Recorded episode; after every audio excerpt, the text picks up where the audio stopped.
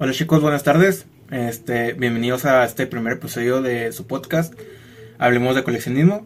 Como invitado de ese primer episodio tenemos a Gera Estrada, un amigo mío que ya nos conocemos por juegos y en este mundo del coleccionismo, ¿verdad?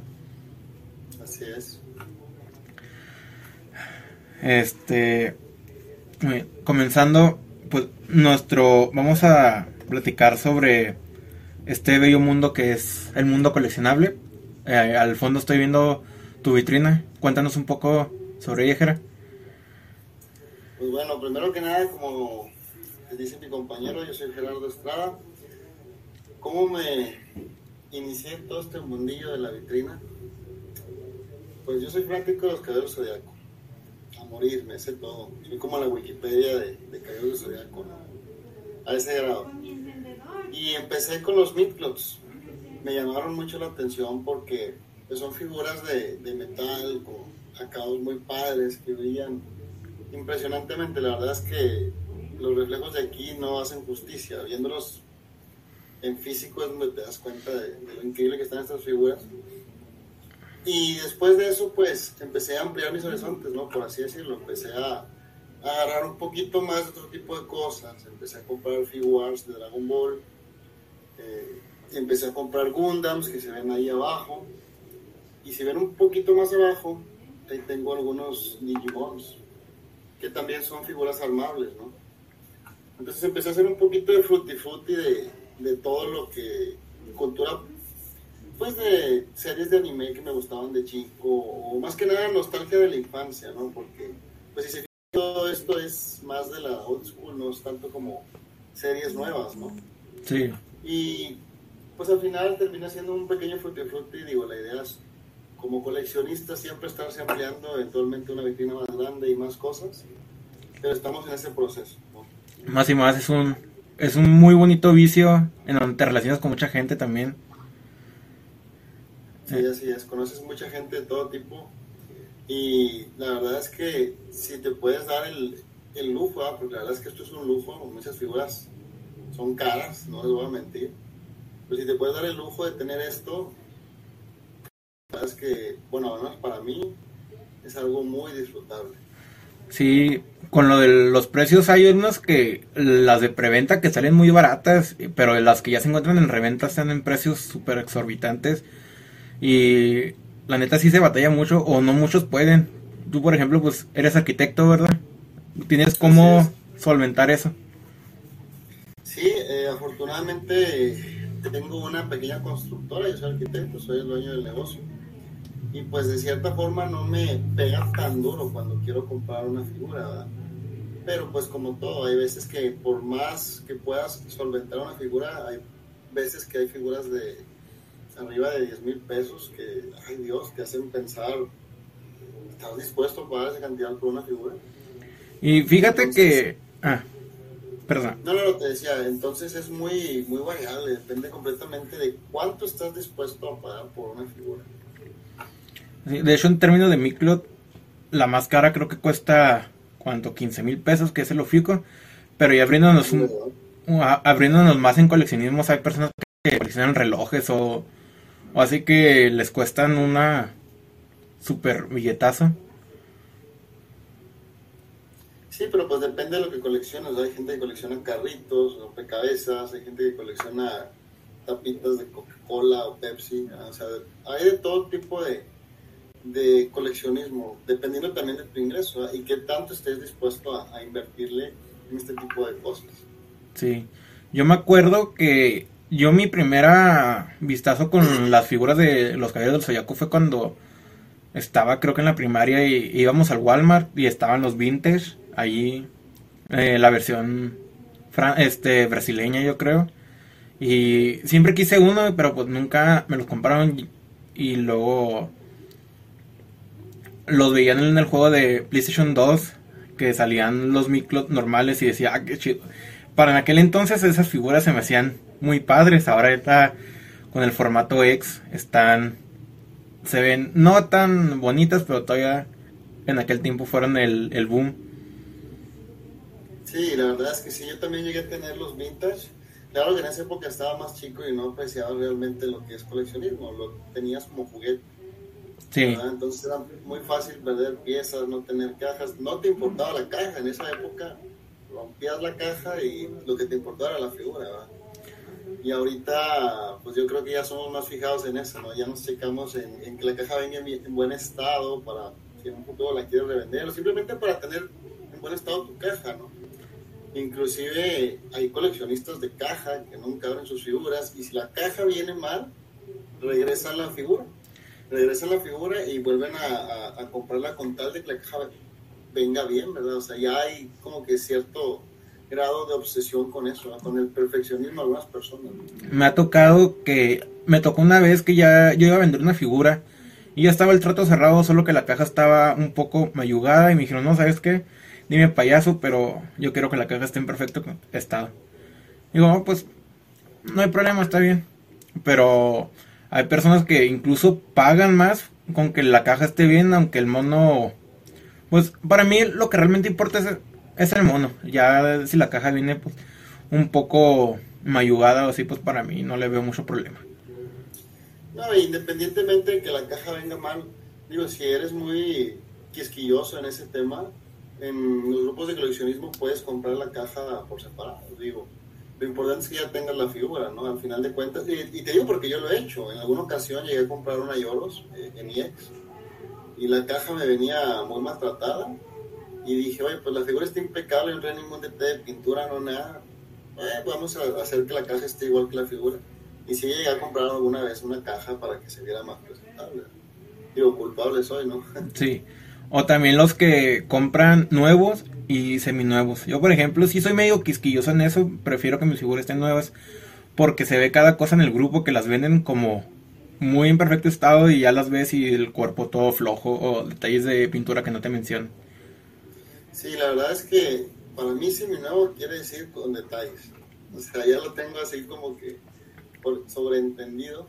Y sobre todo, y no todas las figuras, por ejemplo, en mi club si es muy necesario que sean nuevas, al menos en mi punto de vista, salvo que sepas quién es la persona que te lo está vendiendo y que sepas que es muy quisquilloso y muy cuidadoso, porque, bueno, en mi caso, yo armo los micros con guantes, entonces figura que armo viene tal cual como viene en la caja, o sea, no les hago nada de raspones, no nada, en perfecto estado. Y en algunas ocasiones he vendido y los mismos clientes me han dicho, oye, están en perfecto estado tus figuras semi nuevas, o sea, parecen completamente nuevas pero es por el cuidado que tiene uno con ellas. Yo las armo con guantes porque antes llegué a tener mitclos cuando los armaba con las manos, la misma grasita de las manos o, o con los rozones de la, con la piel, con la fricción, van haciendo que se vayan descarapelando las pinturas porque vienen muy delicados.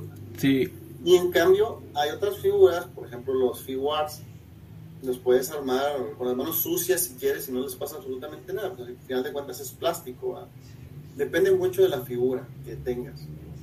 Sí, por ejemplo, los micros últimamente han venido con muchas fallas de calidad, donde cualquier rasponcito en el plástico o en el metal, adiós pintura. Y, o vienen muy aceitosas, no sé cómo te tocó tu himnos, pero el, mío que me llegó venía en excesivamente aceite que cada pieza que agarraba la tenía que limpiar con una fibra para quitarle el exceso. Sí, a mí también. La verdad es que los midcloth, con solo tocarlos, a veces se les pueden desprender algo de pintura. Hace poco compré un barniz, lo acabo de empezar a utilizar con unos Gundam que tengo ahí atrás, porque las calcomanías que les pones son muy, muy chiquitas y me da mucho miedo que se vayan a despegar. Entonces les pones el barniz y como queda unido en una sola masa, por así decirlo. No lo he experimentado con los midcloth, pero sí he escuchado algunas referencias de que si los barnizas, el acabado te dura más y la pintura por ende no, no debe desgastarse tanto. Sí, tengo muchos amigos que barnizan o los que lo restauran las piezas. El afamado Billy Dragon, no sé si lo has llegado a escuchar. Este, en su momento se llenó de mucho trabajo porque era algo que muchos no quieren hacer de restaurar sus propias figuras y mandaban a alguien, e incluso él hacía los customs y les ponía pues este trajes de tela y se le fue el negocio para arriba. Fue es muy buen negocio esto de los miclots. Sí, de hecho, no sé si te acuerdas de un, un, tal Tony que está en el grupo de, de caballeros donde estamos nosotros, que este cuate hace customs con los mezclos ya existentes, los despinta todos y por, no sé, por dar un ejemplo, te puede hacer que un Ayoro se convierta en un Ayoro Sapul, ¿verdad? O te puede hacer un Radamantis dorado, o lo que tú quieras, o sea, él lo que hace es jugar con los tonos, inclusive creo que el más padre que ha hecho fue un Aldebarán, pero Soul of Gold, o sea, la versión armadura de como si fuera un Sapul. Creo que sí lo llegué a ver. Y es que también esta moda lo ha tomado... Ah. No, dime, dime. Esta moda lo ha tomado también las compañías piratas que sacan su figura y lo sacan en diferentes colores, que parecía como que, pues, por diversión. Por ejemplo, por ejemplo, me ha tocado, me tocó ver un Siegfried que lo sacaran en color plata, color dorado y en su color normal. Este, a mí, mi punto de vista, yo sí prefiero nada más el puro Bandai. Este, no me ha tocado así de comprarme una versión pirata, pero hay que ver que con el paso del tiempo han mejorado sus piezas. Me contaste que querías adquirir el cajo. Cuéntanos tu experiencia. Pues bueno, no es secreto que el cajo de Veno es mi personaje favorito de, los Canvas, ¿verdad? Solo que en la versión que hay para pues es una versión muy vieja que la verdad ya no está a la altura de los nuevos que van saliendo. Es una figura que, si bien es muy bonita, siento que ya necesita un update. ¿no? Entonces salieron un, un bootleg, así le decimos, ¿no? la versión pirata de, de uno que, que pues estaba muy padre y todo, que me llamó mucho la atención. Eh, que ya aparecía EX, de hecho tenía cuerpo metálico y todo, o sea, las uniones, el Metal EX. Este, pero la razón por la que no me decidí adquirirlo, y esto más fue por un capricho, ¿no? Porque la única persona que lo traía era un chavo que vivía aquí en Monterrey y me dijo, ¿sabes qué? Este, solo te lo puedo enviar. Y yo me quedé así como que, oye, pero pues estamos en la misma ciudad, ¿por qué no mejor nos vemos en algún punto intermedio? Te doy el dinero en cash y, y me das la figura, no es que tengo que que enviártelos a nuevo contra entregas. Y se me hizo muy raro porque es la primera vez que me toca un caso así donde no hay contraentrega. Y pues se me hizo ridículo pagar un envío en mi propia ciudad. O sea, no, no le di el caso. Si eres tú, bueno, eres de Ciudad de México, pues va, pagas el envío. Sí. Pero más que nada fue por capricho de no quiero pagar un envío en mi ciudad. O sea, si me lo hubiera vendido una persona de Ciudad de México o de cualquier otro lugar, sí le pagaba el envío fue más como que por capricho de no quererlo pagar siendo de la misma ciudad. Es que sí se entiende porque imagínate que te lo hubiera enviado por DHL, ya es el gasto que tienes que pagar en desde nada más ir al punto de encuentro, no sé, la gasolina, que, te gastan unos 50 pesos, porque dependiendo de, de qué parte esté el otro chavo, porque Monterrey me he dado cuenta que sí es grande. Sí es grande, pero bueno, afortunadamente cuento con una camioneta es que me mueve y me trae para todos lados y sin ningún problema. Entonces, muchas veces prefiero ir a un lugar, a un punto de encuentro. ¿Cuánto te puedes gastar en gasolina? Y al final de cuentas, que siempre va a ser menos que un envío. A menos que si lo envías por correo de México, ¿verdad? Bueno, pues ahí sí, pero pues te esperas un mes a que te llegue, ¿no? Sí, de tres a cuatro meses hábiles. Eso está mal. Bueno, a mi punto de vista está feo. Para las personas que no tienen así de plano vendedores, por ejemplo, aquí en Chihuahua, este, no hay vendedores de Miclots o tiendas por ejemplo, ahí en Monterrey creo que está Akibara Toys, ¿no? Así es. Akibara Express, entre otras, pero esa es la más conocida. Sí, es una gran ventaja que tú tienes. Porque hay otros que este nada más están en otras partes, por ejemplo, donde hay más en Ciudad de México y en Guadalajara. Que ahí sí, y es de que de ley tienes que ver el precio de la figura más el envío. Hay muchas personas que encuentras tú la figura y no envíos únicamente cuando entregas y ya te tienes que quedar sin la figura o buscarla con otra parte. Pero si te fijas, la contraentrega en la misma ciudad muchas veces porque no tienen la confianza como vendedor, ¿verdad? Porque, por ejemplo, yo he sido muy buen comprador en los grupos de Facebook, pero casi nunca vendo. Entonces, yo no tengo como que las referencias para poder vender tanto, como en tu caso, que, que tú ya has vendido muchas figuras entonces, el hacer el envío, pues a veces no confían en ti por ese mismo, porque no tienen la referencia. Y prefieren la contraentrega. Yo, para mí lo más práctico, de hecho, eh, me ha tocado vender algunas figuras y casi todas han sido aquí en Monterrey. Muy pocas han sido por envío y las veces que ha sido por envío es porque tú me has ayudado, ¿no? Con, tu referencia. Este, pero yo creo que te tienes que ir formando la fama antes de poder hacer envíos hacia otras partes de la República. y, o irte por Mercado Libre. Sin embargo, siento que es más ágil todo cuando es este deposito tu cuenta, está la confianza y lo mandas. Sí, porque enviar por Mercado Libre es una situación muy especial porque bueno, es, mucho más seguro para ambas partes. Bueno, ni tanto porque ahorita hablaremos sobre un caso. Pero al momento de que ya te paguen, te tarda Mercado Libre, tú envías tu figura. Y hasta que le llegue empieza a contar una semana hasta que te depositen este el dinero. Y por ejemplo, si es una urgencia, pues el dinero tú lo quieres ya, no dentro de una semana. Otra cosa... Sí, otra cosa es de que yo, como me dice, mi, mi referencia fue como, como comprador. Este, en el 2015 fue cuando comencé y fue cuando yo nada más compraba o hacía cambios. Y cuando vendí mi, por primera vez mi colección, sí tuve que poner pues mis referencias y únicamente tenía a mis compradores, pues que era buen trato. Porque pienso que de ahí se comienza cuando no tienes de venta. Y esta vez que regresé al coleccionismo, eh, que quise hacer una figura fue que pues no tengo referencias, por suerte. Intenté etiquetar a mis antiguas referencias y todavía estaban. Fue lo que me ayudó y de, ahí para el real. Sí, la verdad es que el coleccionismo también es algo muy curioso porque, por ejemplo, como todo mundo, ¿no? A veces tenemos problemas económicos y uno dice, me han dicho, de hecho muchas veces, oye, ¿por qué gastas tu dinero en figuras y para qué mejor ahorra y guárdalo en el banco o si se te ofrecer o cualquier cosa? O sea, buena experiencia, ¿no? Hace como dos años yo tenía a los 12 dorados EX y tenía a los 5 de bronce EX también, ¿verdad? Pero los primeros que salieron, los que ya eran primera edición y todo eso. Sí. Los compré por ahí, empezando, desde que empezaron a salir, por ahí de 2011, 2012, y pues los tuve todos, ¿no? Y pues en esa época a mí me costaban entre mil y 1500 pesos los dorados. Ahorita están arriba de los 3000 pesos cada uno. ¿no? sí, menos va. Por ejemplo, un chaca de Virgo cuando yo lo compré me costó 1.400 pesos, ahorita está 7.000, 8.000 pesos, por la demanda también. Pero en esa época, este, bueno, pude hacer esa colección, la guardé durante algunos años. Y llegué a un momento en que dije, ¿sabes qué? Pues voy a vender mi colección porque quería comprarme una laptop gamer y quería armar un gimnasio ahí abajo de mi casa, ¿no? ya tenía algunas cosas, pero me faltaba comprar este, unos sets de mancuernas y cosas así. Entonces vendí, yo creo que me gasté alrededor de unos 20, 25 mil pesos en todas las figuras. Las vendí en 65 mil pesos. Pues se le gané 40 mil pesos a esa colección.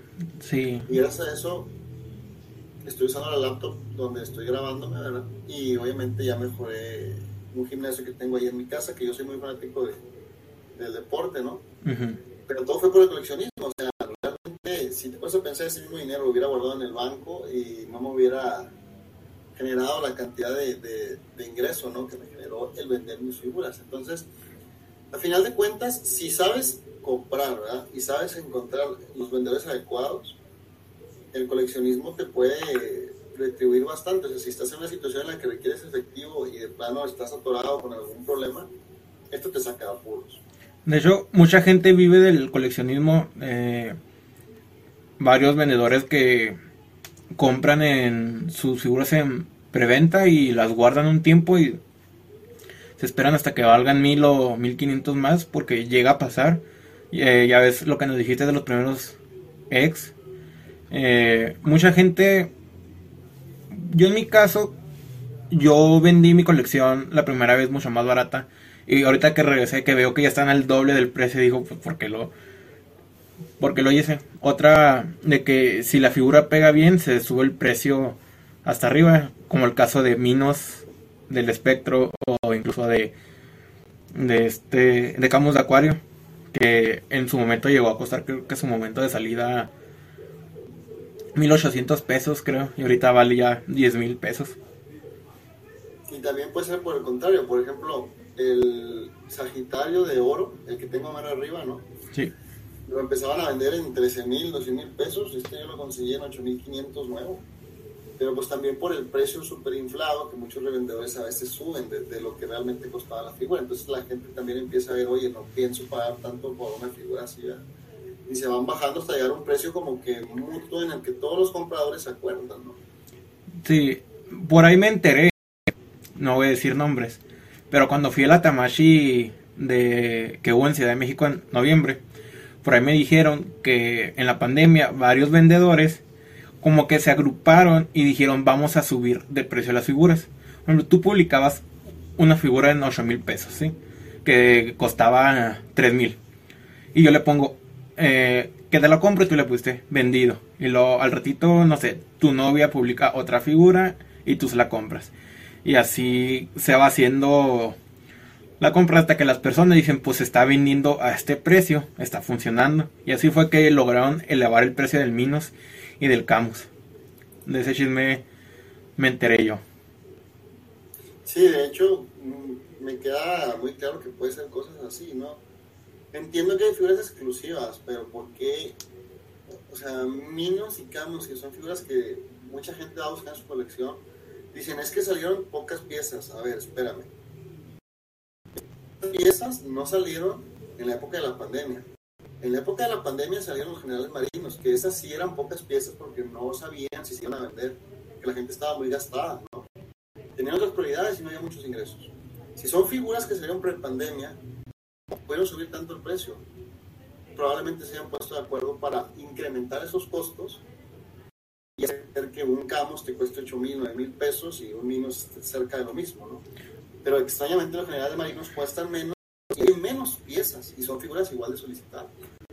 Sí, de igual manera en el mundo del coleccionismo de ya sea Miclot o de cualquier otra figura, hay dos puntos importantes. Eh, la, la pandemia COVID y la salida de Peña Nieto. Porque me acuerdo que lo último que hizo Peña Nieto que me acuerdo fue que al impuesto aduanal le bajó de 100 dólares a 50, que es con lo que estamos batallando ahorita todos, que obviamente cualquier figura te va a salir en más de 50 dólares y va a venir con un buen impuesto de aduana y a veces una buena forma de evitarlo es contactar a la tienda y decirle, oye, pues declármelo en menos de 50 dólares y, ya, pero hay otras veces que, que te lo declaran, hay tiendas que lo declaran al valor real y pues pagar el 20% si es algo caro. Otra cosa fue el COVID, que de checamos precios del 2019 a principios del 2020 y se nota un claro aumento en donde pues costos de envíos o el tiempo, muchas tiendas pararon sus envíos completamente y fue ahí donde aumentó y como dices lo de los generales marinos. Fueron pocas piezas y aún así se lograron vender. No las figuras de Dam o incluso las versiones japonesas eran de que 5 minutos y pieza acabada. Sí, fíjate que también algo curioso ahorita que decías los incrementos. Hace poco fui a Kibara Express y andaba buscando unos figuras por dar nombres, ¿no? Eh, Goku Ultra Instinto y el Bellito 2.0, ¿no? Sí. En el grupo de Facebook estaban a un precio alrededor de 1600 a 1900. Y en la tienda lo subieron a 3000 pesos cada uno. Y yo me quedé así como que, a ver, ¿quién está dictando el incremento de esta pieza?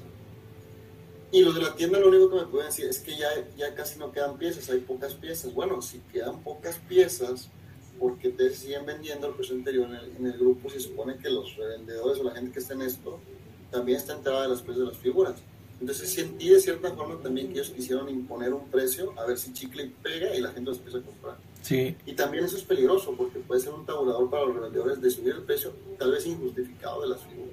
Sí, realmente no hay un organismo o algo que regule las piezas.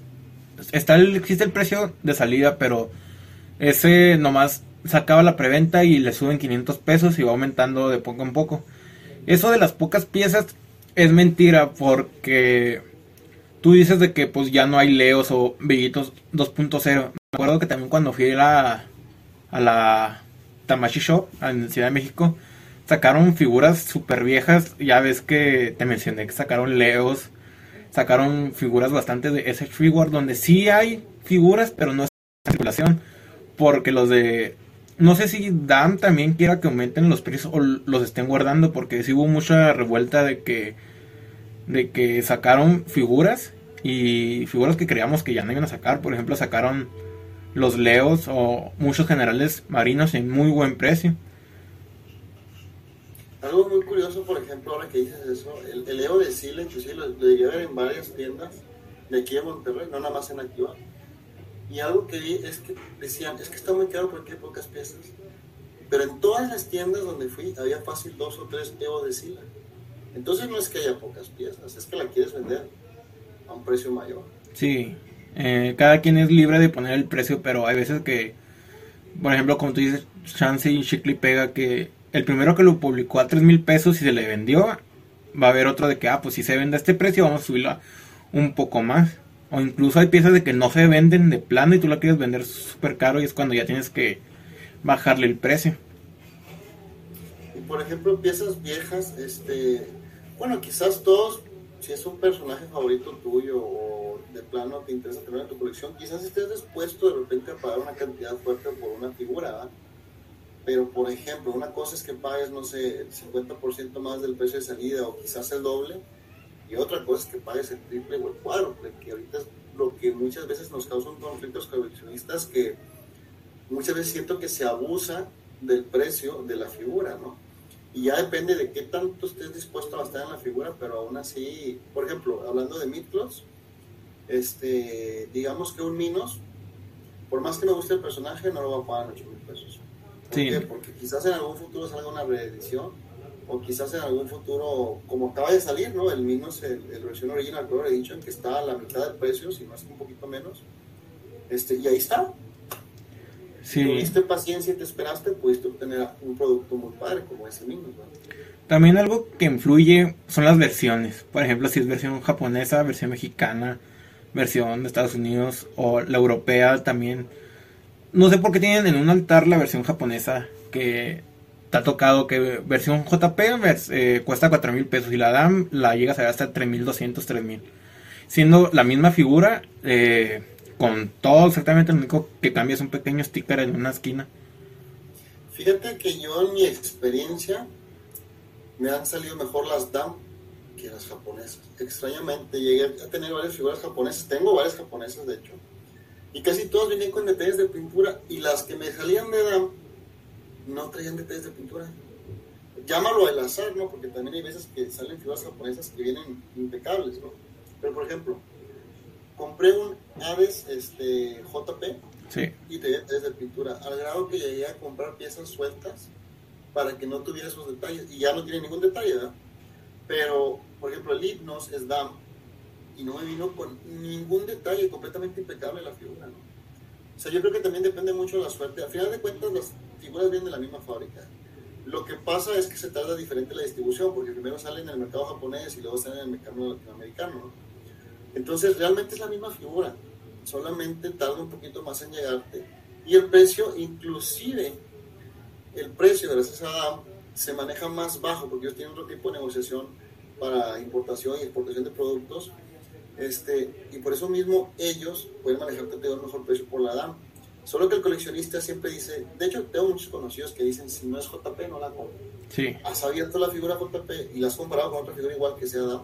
Yo sí lo he hecho muchas veces. He llegado a comprar dos figuras iguales para poder comparar una con otra. Es lo mismo.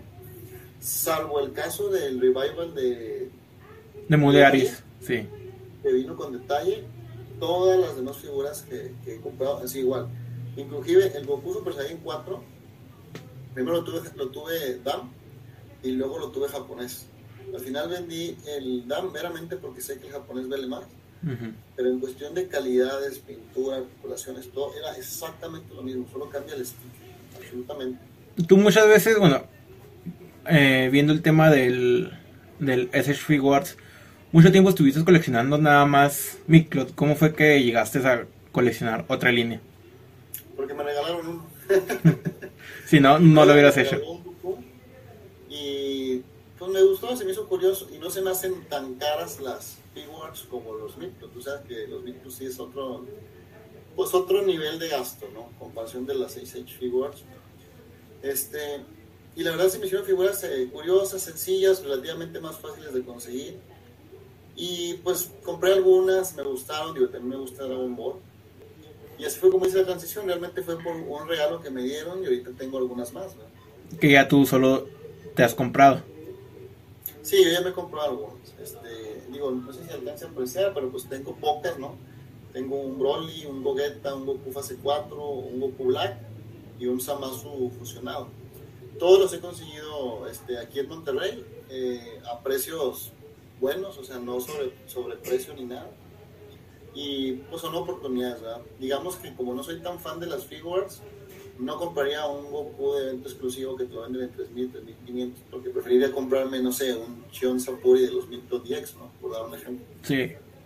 Es porque sí cambia mucho, como dices, es puro plástico y el Miclot viene entre combinación de plástico y metal y no sé, siento que es más la experiencia porque tú lo armas el caballero y el y el ese Figure ya viene listo. Como que no le encuentro mucha ciencia. Sí, y no es para todos porque también requiere paciencia. Tienes que tener como que la habilidad para poder también ir ensamblando las piezas y no se te vayan a, romper o cosas así, ¿verdad? Son piezas muy chiquitas, muy delicadas que también requieren de cuidado. Sí, me imagino. Por ejemplo, la figura que me regalaste, el Belsemón, está muy chido, se siente muy bien el detalle, pero la siento muy frágil. Siento que cualquier movimiento se rompe el plástico. Sí, así es. Obviamente son figuras de plástico que no es la misma resistencia que una figura de metal, ¿verdad? Y menos ahora que están haciendo los Metal PX. Pero fíjate, en cuestiones de armado, algo que empecé a hacer, y fue porque a mi novia le, le empezó a gustar armar model kits, ¿no? Por ejemplo, te voy a ser franco, o sea, tengo Gundams, no he visto ni una serie de Gundam, no sé ni de qué se trata, según yo, va a ser igual que los Power Rangers con los Megazords y todo eso. Pero estoy hablando de más, obviamente no sé nada de Gundam, ¿no? pero a mi novia le empezó a gustar porque le empezó a gustar armar las figuras. El, el reto que tiene realmente es estarlas armando. Aquí tengo dos cajas de dos que tengo que armar, y las trato de armar entre yo y mi novia. Y es algo completamente distinto de los figures y de los eh, mid-plots. ¿Por qué? Por darte un ejemplo, un Figuarts viene la figura completa, la quitas, la posas y ahí está, lo disfrutaste. Un Midcloth viene la figura con armadura desarmada, puedes armar la constelación, puedes armar el caballero, y todo, y te dura un poquito más la experiencia. Bueno, un Gundam te puedes tardar semanas armándolo, y más los Master Grade, yo me tardo a ratitos, unas dos semanas en cada, en cada Master Grade, y en los chiquitos, siempre ahí en unos dos, tres días, ¿no? Este, y se ve muy, muy, muy diferente porque las piezas vienen extremadamente pequeñas, las calcomanías vienen extremadamente pequeñas, las tienes que armar con pinzas.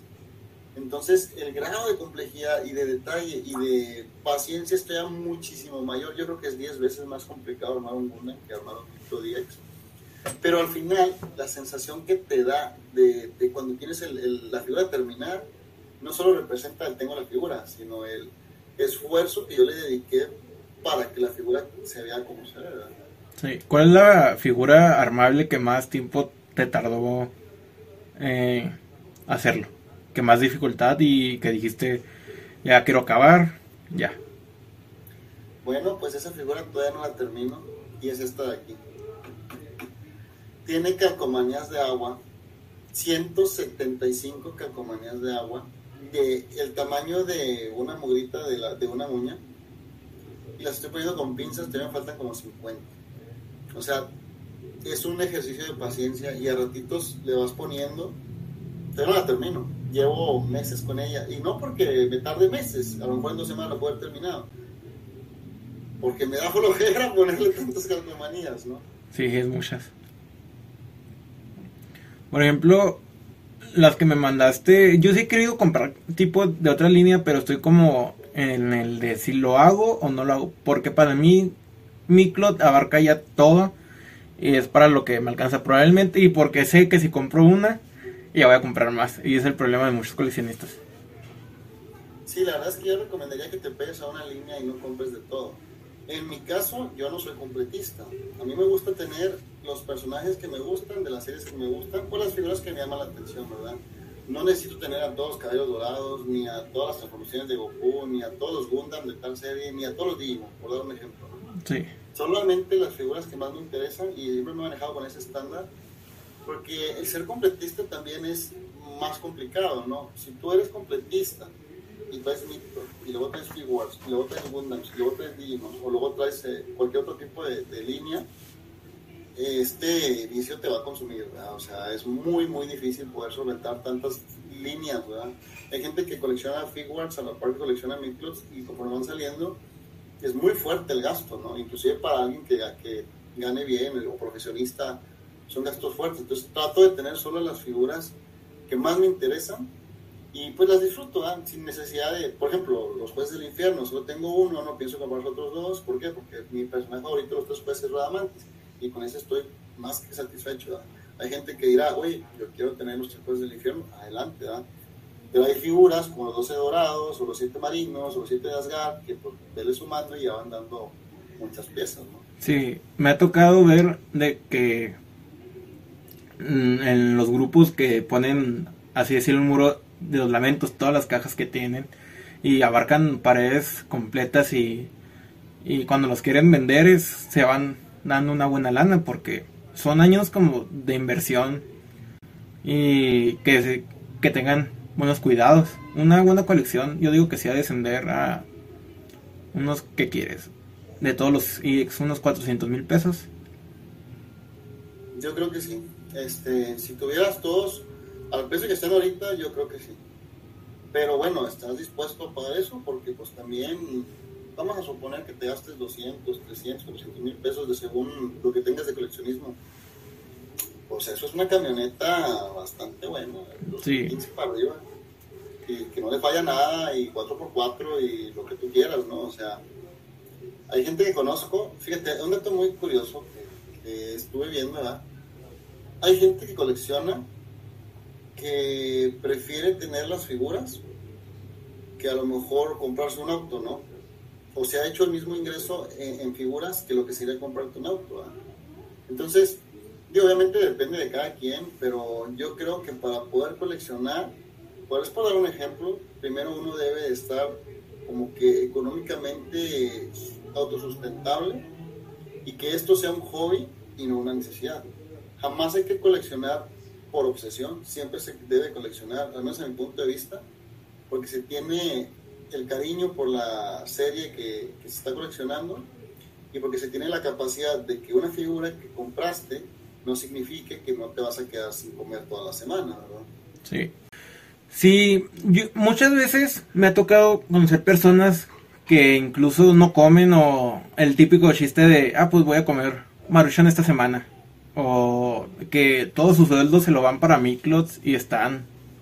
Ahí los ves, este, pues pidiendo dinero después o vendiendo sus figuras luego, luego. Sí, la verdad es que como te decía, eh, esto es un gusto costoso, porque la verdad es que lo es, ¿verdad? Sí. Y antes de replantearte, oye, quiero empezar una colección, también tienes que ver qué capacidad tienes. Y hay de todo tipo, no tienes que comprar a Fuerza Smith, a lo mejor puedes comprar los Anime Heroes, que son mucho más económicos, quizás no son de la misma calidad, pero bueno, se adecua a tu presupuesto, ¿no? Es como los Gundams, hay Gundams de 600 pesos, los chiquititos que están ahí. Sí. Hay Gundams de 1500 a 2000 pesos, que son estos los Master Grades. Y hay Gundams que son de 6000 a 8000, 10000, 12000 pesos, ¿no? no todo el mundo los compra esos. Pero, por ejemplo, hay, coleccionistas de Gundam que solo compran los high grade, que son los más chiquitos, y están bien con ese Igual con las figuras. Hay figuras como las de Dragon Ball, de Figuarts, que bueno, en vez de gastarme 2.000 o 1.500 pesos en un Figuart, pues mejor me compro uno de 1.000, de 800 pesos de los este, Dragon Stars o cosas así, ¿no? Sí, yo los he visto y más accesibles porque esos se, se venden hasta en Coppel de hecho, el día en que Coppel empieza a vender Miklots ahí en su tienda, va a ser la perdición de muchos coleccionistas porque te apuesta que más de uno sí se iría a endeudar con tal de sacar su Minos. Que estaría chido ese mercado, pero siento que lo aumentarían un frego. Bueno, yo creo que también depende mucho de si tu pareja está de acuerdo con que te endeudes por una figura, ¿no? No te vayan a decir de que, ah, tienes hambre, de darle una mordida a tu figura. Sí, también, fíjate qué bueno que tocaste eso. Hay muchas personas que, por ejemplo, o están solteras y se pueden dar esos lujos, pero las personas que ya tienen familia con dos o tres hijos y que incluso compran miclos, eh, me imagino que debe ser algo muy difícil. ¿Tú cómo lo ves? Pues yo creo que es como todo, ¿no? Quizás no puedes comprar tantos micros como lo hacías cuando eras soltero o tantas figuras en general, la línea que tú quieras. Pero pues no dejas de tener ese gusto, ¿no? A lo mejor si antes comprabas tres, cuatro figuras en medio año, a lo mejor te compras una. Sí. Pero al final puedes manejar ese mismo gusto por el coleccionismo, solo que tal vez un poco más limitado. Y ahora también depende de tu ingreso. Si cada vez ganas más y no te duele, pues el límite es el cielo. Sí, igual en mi clots, bueno, en figuras de Saint Seiya todavía existen otro nivel que más plus, que serían las figuras de resina esas que sí están precios súper altos que hay de plano yo no me metería en, eso. Sí, pues hay figuras que están entre los 20, 30, 60 mil pesos, las figuras de resina, pero una por tamaño, ¿dónde las pones, no? Y la otra, pues es una la nota, mejor con eso me voy de vacaciones a Cancún. Sí, y, y hay personas, por ejemplo, creo que Tony tiene varias resinas y pero hay otra forma que, por ejemplo, aquí en México está difícil, pero los que ganan en dólares a los que están allá, pues se les hace súper fácil también aquí el tipo de cambio. Sí, obviamente en Estados Unidos pues se genera más dinero y se queda con más libertad financiera uno. Pero pues obviamente también estamos en México, ¿no? La situación económica pues no es la misma que, que en Estados Unidos. Incluso, digamos, este, los que se dedican a vender eh, hay, personas que envían para Estados Unidos y dice, ah, pues tú ganas en dólares, te voy a cobrar más. Y la excusa es de que no, pues tengo que enviar para Estados Unidos y la logística y siento que es mucho y eh, siento que es igual como si enviaras aquí local. Sí, sí, pues depende mucho de, de eso. Pero bueno, como te decía, al final de cuentas, Depende, totalmente depende de tu ingreso, o sea, qué quieras coleccionar, qué capacidad quieras. Hay gente que colecciona monedas limitadas de oro o diamantes o perlas o coches o casas. Sí. Depende tu, tu, cantidad realmente de, ingreso que tengas y cuánto estés dispuesto, porque estamos hablando de coleccionismo de figuras, sin embargo, pues hay cosas muchísimo más caras, lo que te decía, autos, casas, eh, hay todo tipo de coleccionismo, pero pues ya son niveles más, un poco más allá de lo que uno normalmente puede considerar. Por ejemplo, el que se me hace muy interesante es el coleccionismo de barcos que los pones en una botella y tú los vas armando. Siento que ahí sí debe de ser súper, mucho, muy más difícil y mm, costosos porque siento que se ven más elegantes, más finos. Bueno, pues ahí sí es un tema que desconozco completamente, ¿no? Pero sin embargo, algún día sería bueno intentar nada más para ver qué tanta paciencia uno puede tener. Sí. Está... Por ejemplo, yo me acuerdo que una vez me criticaron cuando estaba en un trabajo, cuando recién comencé otra vez, que me dijeron, oye, ¿cómo gastaste tanto en estas figuras? dije, pues, lo que cuesta. Y ya llegó un opinión de que no, pues yo, yo colecciono, creo que me dijo carritos y, o tengo un conocido y dijo, y sí sé que pues que está muy caro, pero son gustos que, uno tiene. Sí, definitivamente. Tú te vas poniendo tu límite y, vas decidiendo qué es lo que más te gusta y, lo que no, ¿eh? Sí. Por ejemplo, ¿cómo fue que tú este, iniciaste en esto del coleccionismo? O sea, de que dijiste, yo quiero empezar a coleccionar. ¿O cuál fue tu primera figura? Mi primera figura de colección fue el Saga de Géminis EX, el, el primera edición, el primero que salió. Me acuerdo que cuando salió la línea, yo ya sabía que existían los micros normales, ¿no? Sí. Pero un amigo tenía y se me hacían bonitos y todo, y dije, oye, me gustaría tener estas figuras porque el niño, pues, realmente llegué a tener algunos vintage, pero dos o tres, ¿no? Y siempre quise tener figuras de cabello zodiaco, pero era más difícil conseguirlas, ¿no? Y los empecé a comprar siempre quise tener a los 12 caballeros de mar. Siempre quise tenerlos.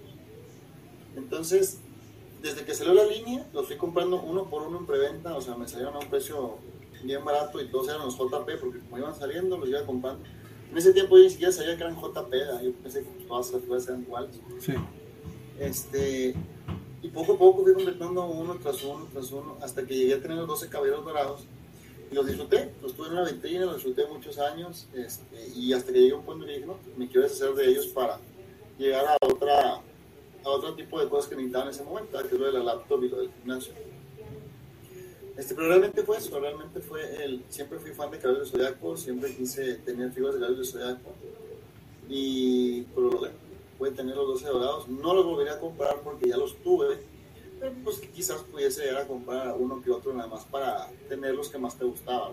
Sí, es que también juega mucho la nostalgia de que de quererlos ver a los 12 juntos, a los o a los 5 de bronces, pero siento que muchas veces te sacan una versión, luego a los 3 meses te sacan otra versión pero en distinto color y otra así y es como que pues ya tienes la misma figura pero en diferentes tonos o diferentes versiones y sus especiales, por ejemplo, sus ediciones especiales que ya te sale mucho más cara, solo por el color casi casi como el meme de los Simpsons, ¿no? De que, oye, pero es la misma muñeca, sí, pero el sombrero es nuevo, ¿no? O sea, realmente a veces pasa eso, inclusive a mí, yo tenía un canon de Géminis y lo vendí porque iba a salir en Revival porque tenía rostros más padres y las caras más padres, o sea, cuando salga me lo voy a comprar, ¿no? Pero por cosas así a veces uno toma la decisión de deshacerse de una pieza y, tener otra. Y cosas muy ridículas que a lo mejor uno diría, oye, ¿para qué? Si nada más es muy poquito la diferencia de los cambios estoy dispuesto a pagarlo porque me gustó más la nueva versión. Sí. Y otra cosa que te obliga al coleccionismo es como tú tienes ahí atrás tu vitrina.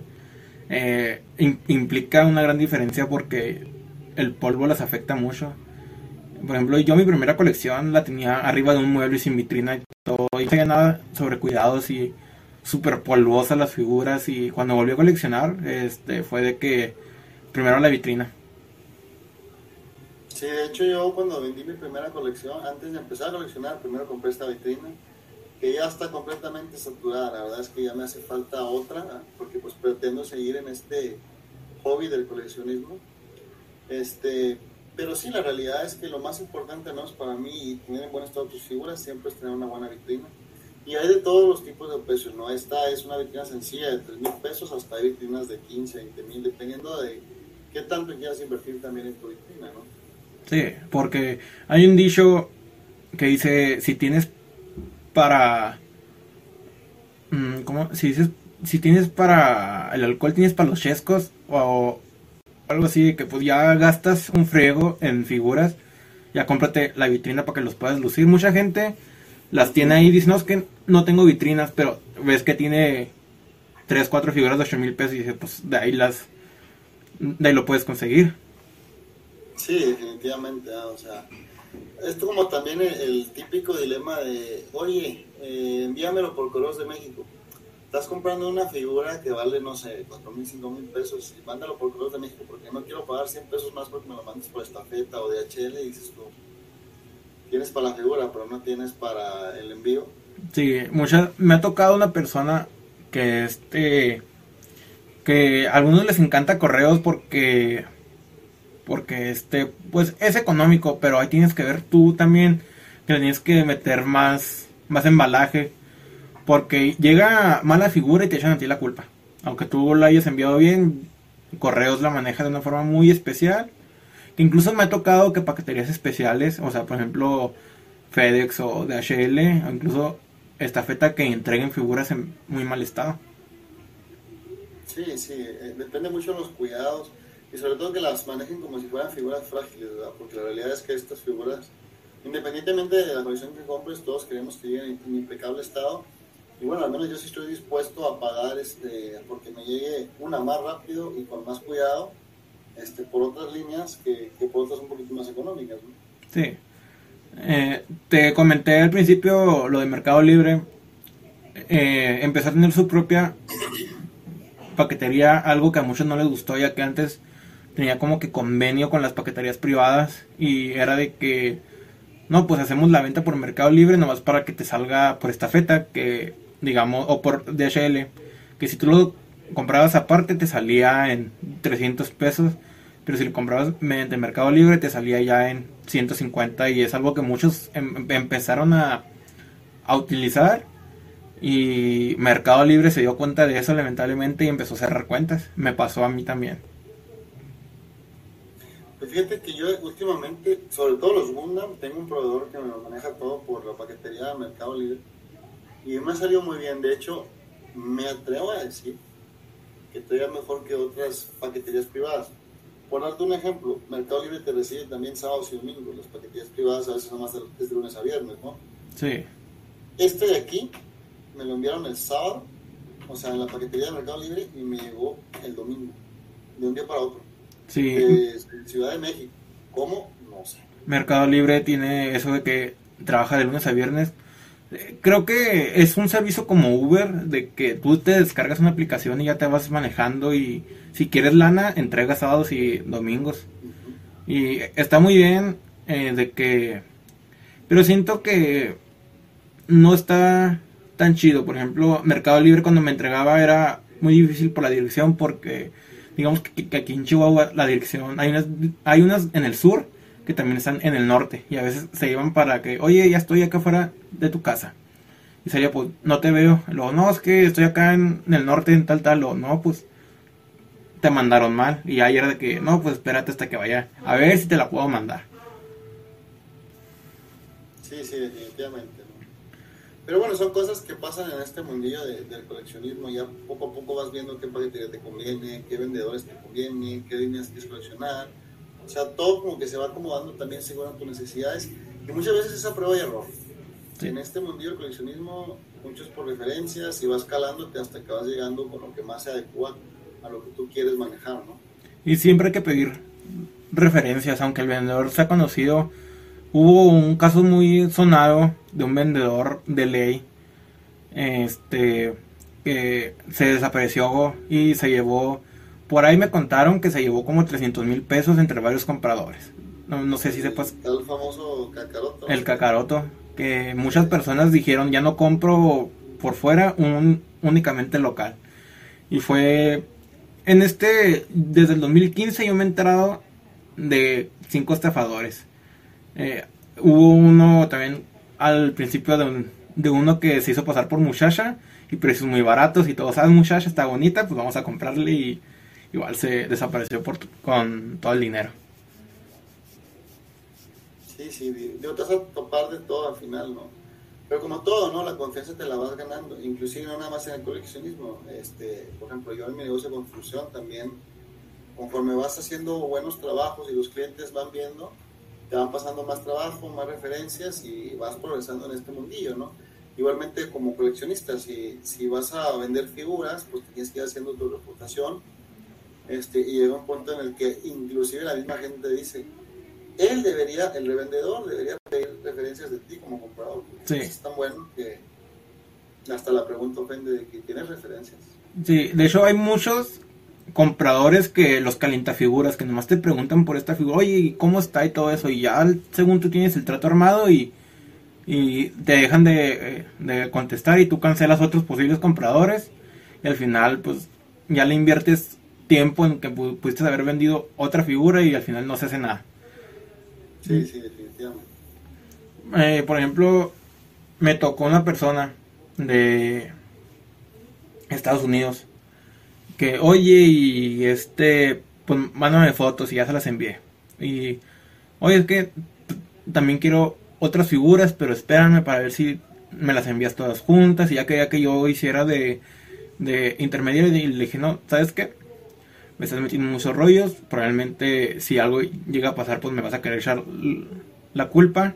Eh, mejor, pues no se hace el trato también. Tú como vendedor sabes, pues más o menos a, quién venderle y a quién no. Sí, sí, obviamente también tienes que ser selectivo con tus clientes, ¿verdad? Y obviamente el trato es algo muy importante, hay que ser muy cordiales, ya seas vendedor o seas comprador. Este, como te decía, en una ocasión he tratado con vendedores que casi, casi no, no se les ve ni siquiera interés en venderte la figura, ¿no? Hay veces que pides, este, oye, dame información de la figura y convénceme, ¿no? Como que dame precio, como que para llevármelo ahorita, o de que qué requieres, o dónde me puedes entregar, todo esto, y a veces nomás te contestan muy cortante, o con muy poca cordialidad, o bueno, pues si la quieres, ¿verdad? Esto es, aquí está, ¿no? Pero pues bueno, también es chamba del vendedor saber vender sus figuras, ¿no? Sí, Digo, no porque tengas una figura exclusiva que todo el mundo quiera, quiere decir que la vas a poder vender si no tienes habilidades para hacer ventas, ¿no? sí. También otro punto de los compradores es de que el típico, ¿cuánto es lo menos? Pero Pero bueno, eso es tan mexicano como la tortilla, ¿no? O sea, siempre vamos a estar buscando un mejor precio y saber regatear. Y esto es un arte, ¿eh? Yo, créeme que todas y cada una de las figuras que he comprado, las he regateado. Aunque le bajen 50 pesos en sentir que ya logré que se bajara algo, ya es como que, bueno, al menos puede hacer un poquito de labor de convencimiento. Sí, o que te dice, no, pues déjamelo con, con el envío gratis, también pasa. Y fíjate que esto nomás, sí, que nomás pasa esto con los vendedores así independientes, pero por ejemplo, las tiendas ya establecidas, ellos no los regatean, ellos se ponen su precio y se los compramos y ya. Sí, porque es diferente. Estás hablando de que tiendas establecidas muchas veces tienen que pagar una renta por el local o trabajadores. Este, es diferente, ¿no? Son otro tipo de gastos que pues, no puedes regatear. Pero el trato directo de persona a persona pues se, brinda más a eso, ¿no? Al comercio más informal. Sí, por ejemplo, yo cuando fui a Guadalajara el año pasado, que fui a dos tiendas grandes de Guadalajara, a Logan Store y a Don Galle, que que en paz descanse. Este, se me hicieron tiendas, pues nunca había entrado yo a una tienda así de Miclot y fue, es como un niño en una juguetería, se, se me iban los ojos. Iba con mi novia y nomás me veía desde lejitos como pasaba por los por los pasillos y pues, veía las figuras así ya ya en físico. Sí, pues así es esto realmente, ¿no? O sea, verlas en físico está muy padre sin embargo, también hay muchas veces que puedes conseguir un precio mejor eh, con la misma gente de los grupos. De hecho, la mayoría de las veces he conseguido un precio mejor con la gente de los grupos que, que en las tiendas este, donde venden figuras, ¿no? Obviamente porque, pues, como te decía, no tienen que pagar renta, trabajadores, etc. Y pues como todo, ¿no? Vas haciendo tu reputación, vas hallando buenos proveedores y al final tú decides en quién confiar, ¿no? Sí. Eh, Ahorita estás hablando de lo de tu constructora, ¿cómo fue que se te dio eso de tú poner una constructora que fueras pues tu propio jefe?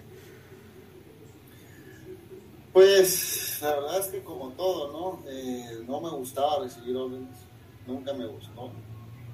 Y creo que una de las mejores decisiones que he tomado en toda mi vida fue poner mi negocio porque si no hubiera sido por él, probablemente esta vitrina, estas figuras, mis coches, eh, mi gimnasio, las cosas que tengo, no existieran. Tendría tal vez este, un sueldo como todo mundo más bajo este, y no me pudiera dar tal vez este lujo, pero vaya, no digo que esté mal que tengan un sueldo, cada quien puede hacer lo que quiera de sus vidas y hay gente que gana muy bien con un sueldo, ¿no? Sí. Sin embargo, pues en mi caso se dio la oportunidad en la que tú te tomas una decisión y dije, ¿sabes qué? Quiero ser mi propio jefe, tengo los clientes, los contactos y la gente para ser mi propio jefe, vamos a darle.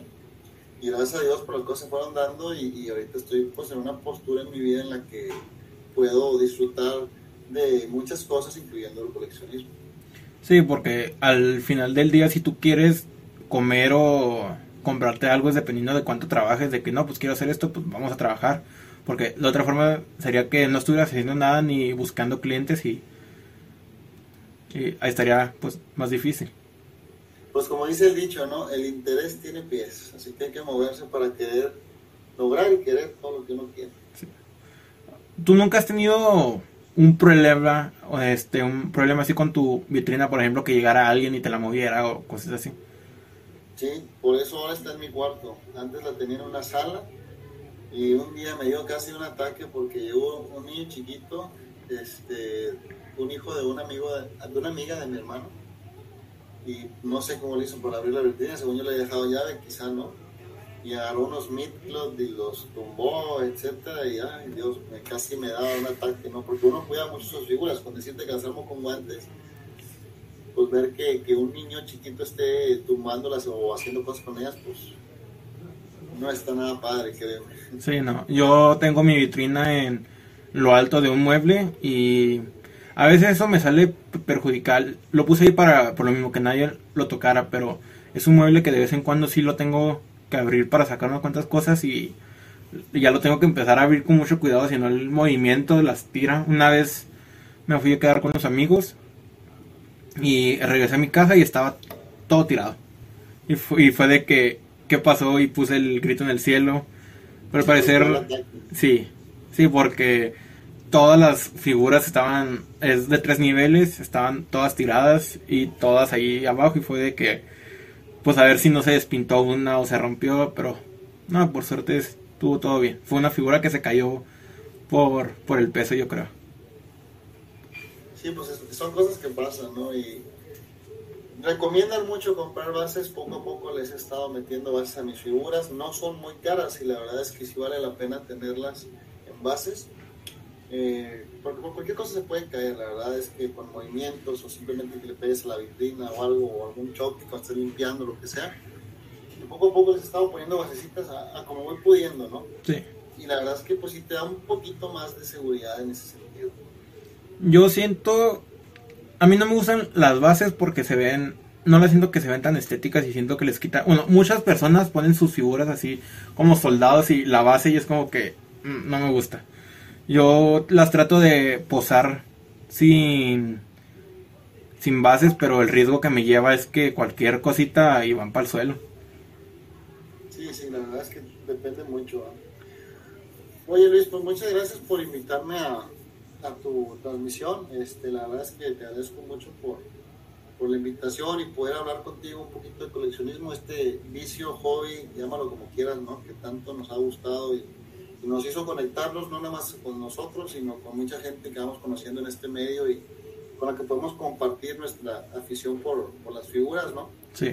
Este, digo, ahorita tengo un compromiso que tengo que atender, pero muchas gracias por el tiempo que, que estuvimos platicando y la invitación, te lo reitero nuevamente. A ti, muchas gracias por brindarme ese tiempo y espero que ya después podamos hacer esta misma conversación en persona en un tiempo después. Igual tú sabes que la próxima vez que quieras volver a regresar, estás totalmente invitado. Con mucho gusto, ya que avance un poquito más mi colección y les pueda mostrar a lo mejor así más piezas a detalle. Con mucho gusto, este, me encantaría estar invitado nuevamente. Igual en algún momento si deseas hacer una transmisión entre varios coleccionistas y tener debates sobre figuras o lo que sea, aquí estoy a, a tus órdenes, ¿no? Sale. Muchas gracias y nos vemos hasta la siguiente. Muchas gracias, que disfruten el coleccionismo amigos.